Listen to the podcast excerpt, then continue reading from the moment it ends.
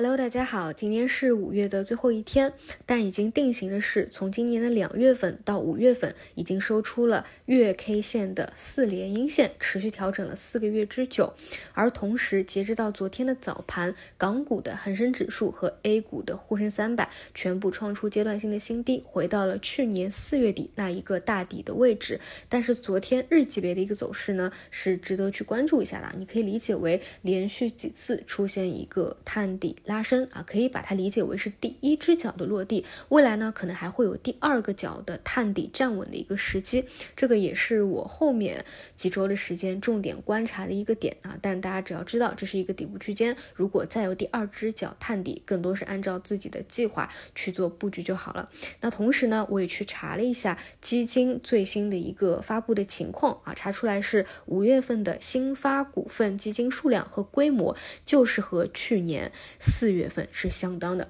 所以你看啊，就很神奇的一点，无论是指数的点位，还是基金发行的一个情况啊，其实表达的就是大家投资的一个欲望和一个想法嘛。哎，其实都处于一个比较低的冰点的一个位置，你就会发现啊，一轮又一轮，好像有些事情它是亘古不变的，就算经历了那么多波，但是同样的，你到一个底部的位置，它就是非常冰冷的，反而呢就不太会有人愿意去投资，但是。但凡你复盘历史的一个规律，到了一个大顶部啊，那个时候绝对就是一个人声鼎沸，大家都赶着去买股票基金的一个时候。所以呢，还是希望大家，至少我们这里长期的一个听众，你至少要知道，你从一个大的角度来说，一定是低买高卖，买在血流成河时，卖在人声鼎沸时。大思路上要有这个逆人性的过程，只是在细节上呢，我们还是要去走一步看一步，看每天的一个情况。所以呢，我今天其实并不想说市场板块的一些情况，我是想给大家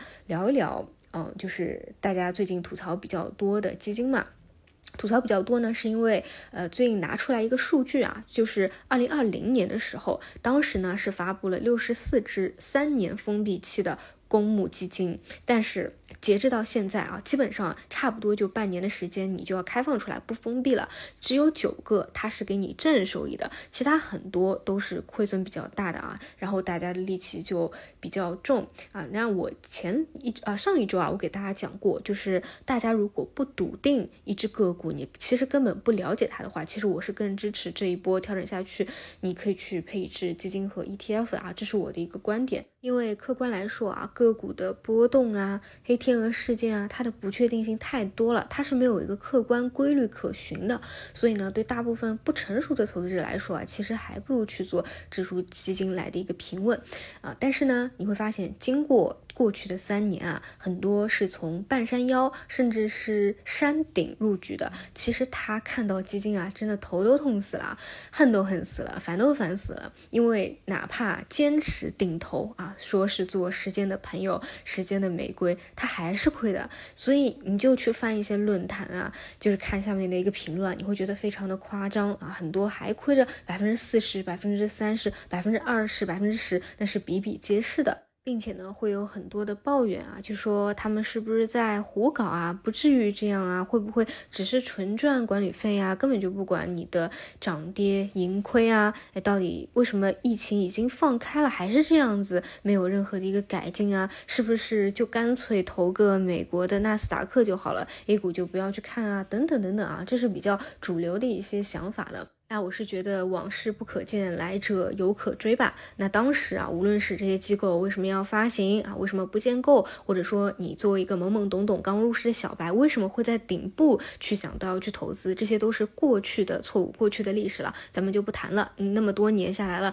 你自己应该也有了一个。判断啊，到底怎么判断顶部、底部，到底该怎么去做一个大方向上的投资？我就说一说这种情况，在二三年的六月份，我们处在这个位置应该怎么应对吧？首先，我个人是没有这种情况的，我就说假设啊，我是什么在二一年的两月份最高位买下来的一些综合类的基金，或者说啊这种消费啊、医药啊，就连跌两年跌的特别特别多的，可能呢现在已经浮亏百分之五十了，那我会怎么做？首先呢，嗯，反正去年两个底部啊，我都是能够判断的出。来的，那我一定是已经在去年的两波底部里面去加过仓，做过一个波段的，把这个浮亏给减少，可能呢就减少到百分之三十或者百分之二十多。当然啊，这个都是过去的事情了。那假设过去的这个以前发生的事情也不看啊，我就没有加过仓，现在浮亏百分之五十怎么办啊？我在现在的这样一个再一次的。大底低位肯定还是会再去做一个加仓的，把这个浮亏成本给拉低。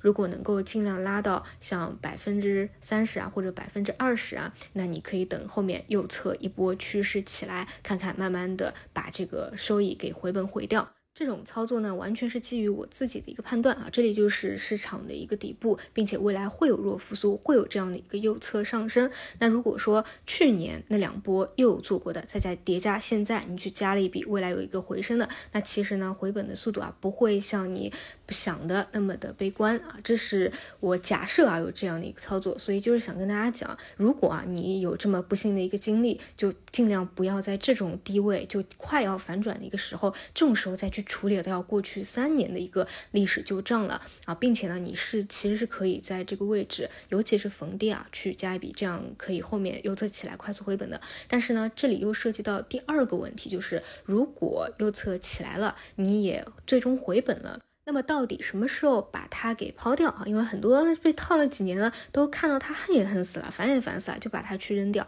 这就是我想讲的另外一个问题了。为什么呢？尽量还是不要让自己处于这么一个被动浮亏的一个情况，尤其是全部的资金被深套这样的情况，就什么时候大家是最容易全部卖光的啊？出现一个大跌了，卖掉；磨底期忍受不了，太难熬了，卖掉；然后已经套了几年了，回本了，卖掉。但是但凡啊，你的成成本相对还是比较低的，你回本还是比较快的啊，筹码还是比较低的。未来如果说，一旦它会比你现在回本的一个位置涨幅还高一点的话，其实呢，你又等于说是后面真正的一个复苏的行情又吃不到了。所以呢，这个到时候还是得结合着市场具体的一个演进方式去看啊。所以这些我只是非常笼统的抛砖引玉一下啊，嗯，具体的还得看不同的到底是什么样的基金，是综合类的还是板块类的啊？就如果是行业类的，那就绝对是各。不相同了，因为不同行业的生命周期它是不一样的。但如果说是纯跟着市场类的那种综合类的，嗯，让我来看的话，差不多是这样的一个思路，也是我对于